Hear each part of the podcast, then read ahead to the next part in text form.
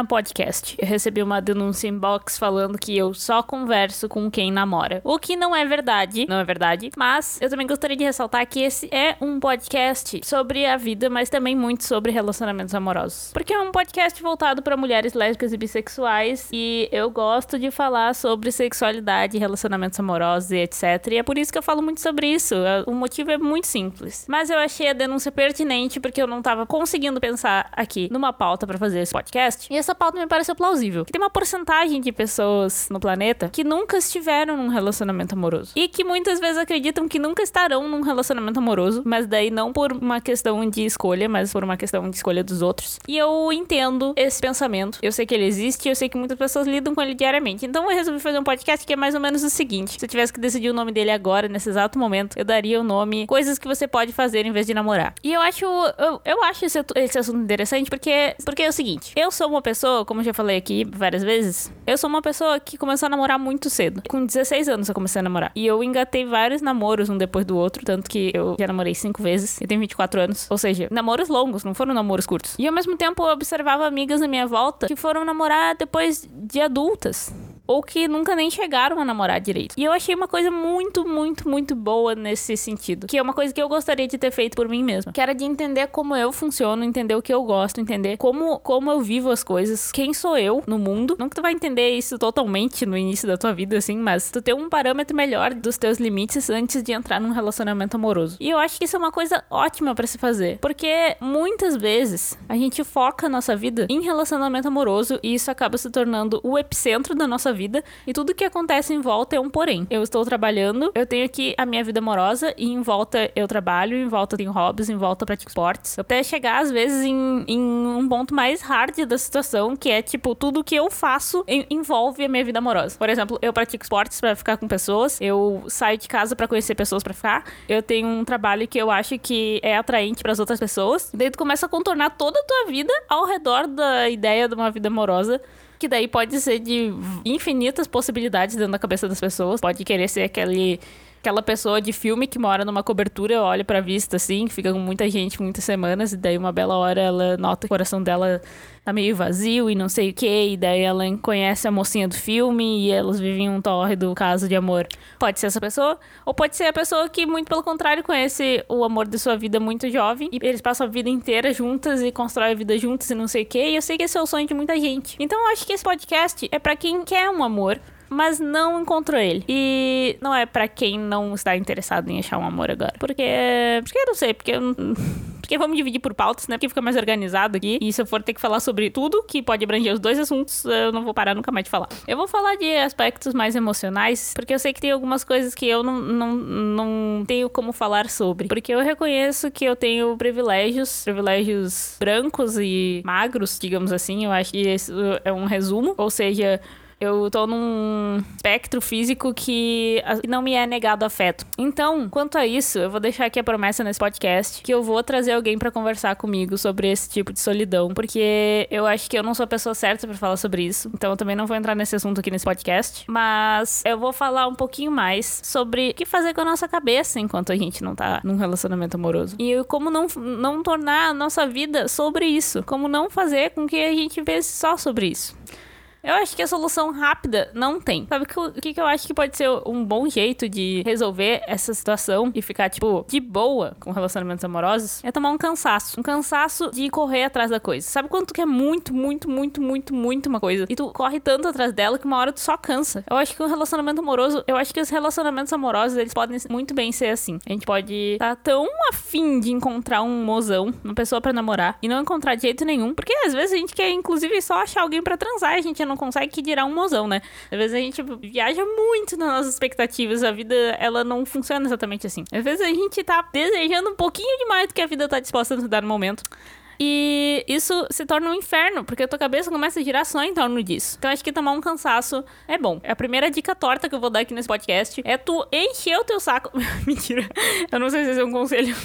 eu não sei se é um conselho saudável. Deixa eu refletir um pouco aqui. Eu acho que esse não é um conselho saudável. Vocês não deveriam ficar infernizando a vida de vocês mesmas. Não é isso que eu tô fazendo aqui nesse podcast. Não é isso que eu deveria estar dizendo. Mas se for pra ser bem sincero, eu vou dizer pra vocês: já funcionou comigo. Eu pensar num bagulho até eu não aguentar mais. E daí eu desisto. Se simplesmente desisto. Daí, quando eu desisto, as coisas tendem a funcionar um pouquinho mais tranquila, porque a gente para de pensar tanto sobre isso, a gente não vê o tempo passando, a gente não vê as coisas acontecendo, as coisas começam a se assentar devagarinho, vai ficando mais tranquilo. Uma coisa que eu acho que é, que é uma das melhores coisas que a gente pode fazer por nós mesmas, estando ou não num relacionamento, querendo ou não estar num relacionamento, é encontrar coisas que a gente genuinamente gosta de fazer. Coisas que, que dão prazer, não importa com quem tu tá. Tu tá sozinho, se tu não tá, se tu pode usar isso para seduzir alguém. Eu acho que o ideal é que tu não possa usar isso para seduzir ninguém. O ideal é uma coisa tão, tão tosca, tão, tão íntima, que tu não, tu não vai usar isso como barganha. Tu não vai gravar um stories enquanto tu tá fazendo isso. É só uma coisa que tu gosta muito de fazer. Um exemplo prático, tá? Esportes são bons, mas nem todo mundo é dos esportes. Tem gente que gosta de fazer só umas pequenas coisas que eu chamo de pequenos rituais esses pequenos rituais também podem ser muito prazerosos e eles podem nos levar a conhecer um pouquinho melhor da nossa personalidade. Por exemplo, passar algum tempinho depois do banho deitada pelada na cama. Esse é um ótimo exemplo de coisa que tu não vai gravar um stories fazendo, mas que tu tá só de boa contigo mesma. Nesse momento, não tem ninguém na tua volta, não tem nada te olhando, não vai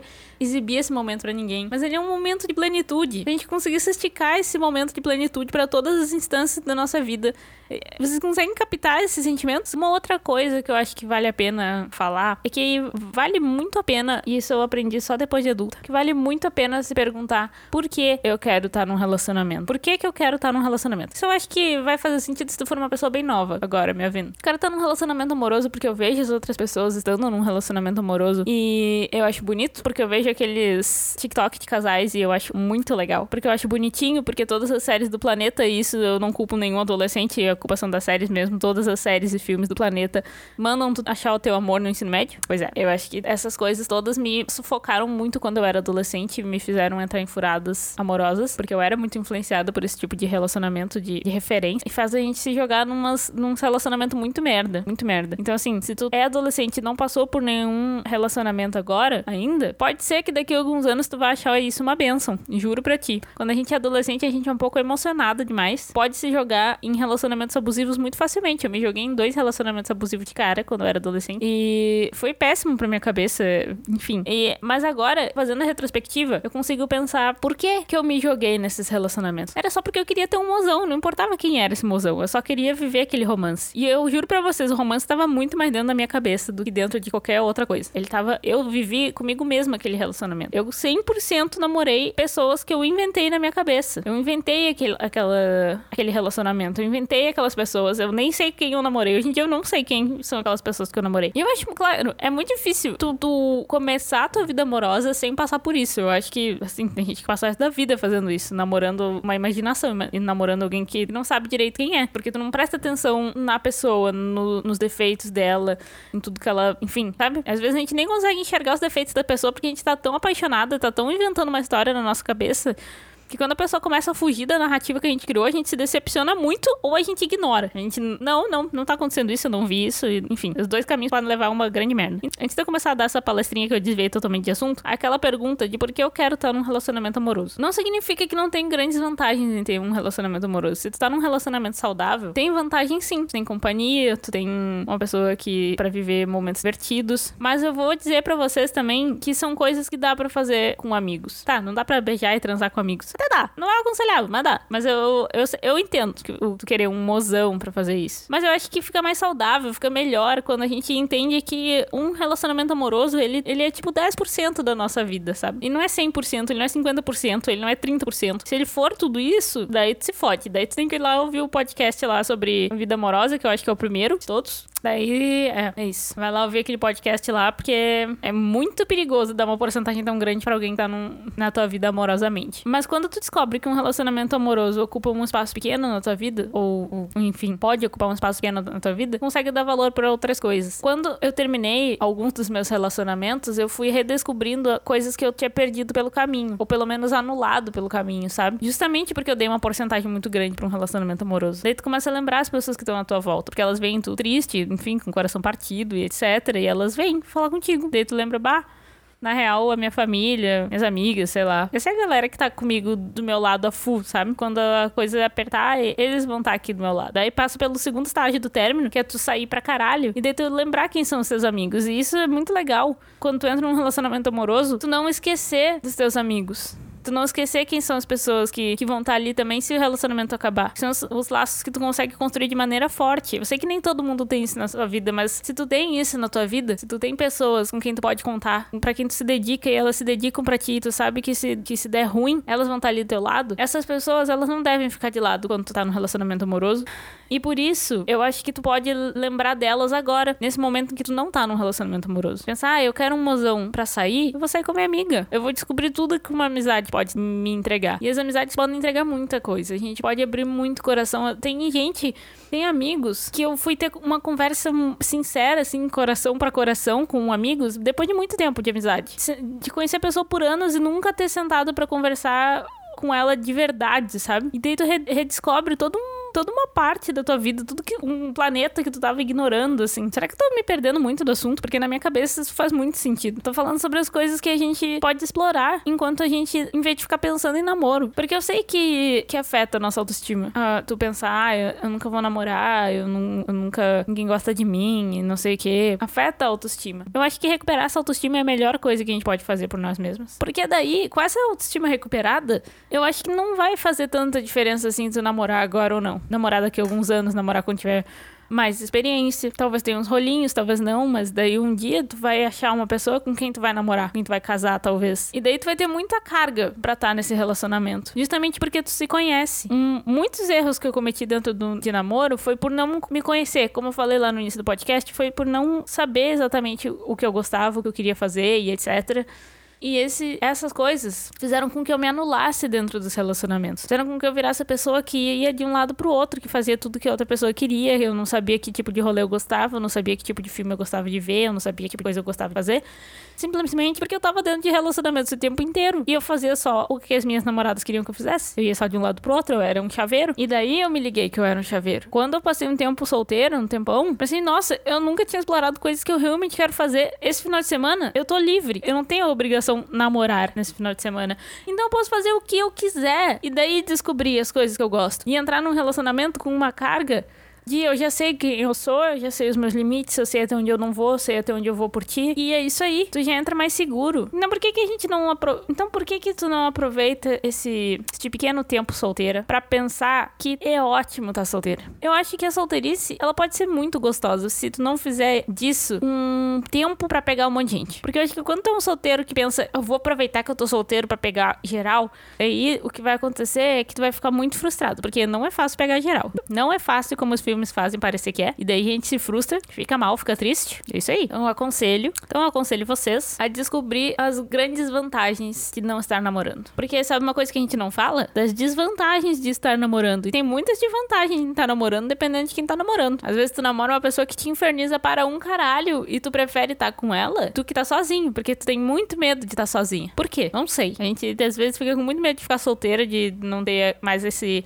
apoio emocional que a gente construiu, que às vezes nem é um apoio emocional, ele é só uma estaca, assim, segurando uma mesa podre, e é uma estaca podre também, mas a gente acha que a gente precisa dela. Quando na verdade era muito mais fácil derrubar e construir qualquer outra coisa ali no lugar. A gente se segura ali porque a gente acha que precisa, e é uma pessoa que nem te dá um apoio emocional de verdade. Ela é só uma pessoa que te inferniza a vida. E a gente continua ali, segurando essa estaca podre, sem nenhum bom motivo. Não sei porquê, mas a gente continua. Terrível, terrível. A gente, assim, ó, não presta. Não presta. Então, eu vou deixar aqui algumas perguntas, que é a seguinte: Por que, que eu quero estar num relacionamento amoroso? Será que é pra me provar que eu consigo estar num relacionamento amoroso? Será que é só pra experimentar e saber como é que é? Será que é porque eu tenho. Eu, eu quero sentir que eu preciso estar nesse relacionamento amoroso? Eu só quero ter onde me apoiar? No fim das contas, a única pessoa que tá com a gente mesmo, mesmo, mesmo, é nós mesmos. E sabe o problema? É que às vezes a gente enche o saco da nossa cara. Eu entendo perfeitamente. Esses dias eu tava, eu, eu tava assim, ó, enjoadíssima da minha cara. Eu passei por um espelho, eu me olhei e eu pensei, eu não aguento mais olhar para essa tua cara. E eu tava falando comigo mesmo, porque eu não aguentava mais ter a cara que eu tenho. Não aguentava mais ter o cabelo que eu tenho, as roupas que eu tenho, a, a altura que eu tenho. Não, eu não me aguentava mais. E foi um ápice de, de, sei lá, de insegurança. Eu tava nos dias meio ruins, assim. Mas eu entendo que às vezes a gente não se atura mais. É como se a gente tivesse meio brigado com a gente mesmo, sabe? Quando tu briga com teu irmão e tu não atura mais olhar pra cara dele.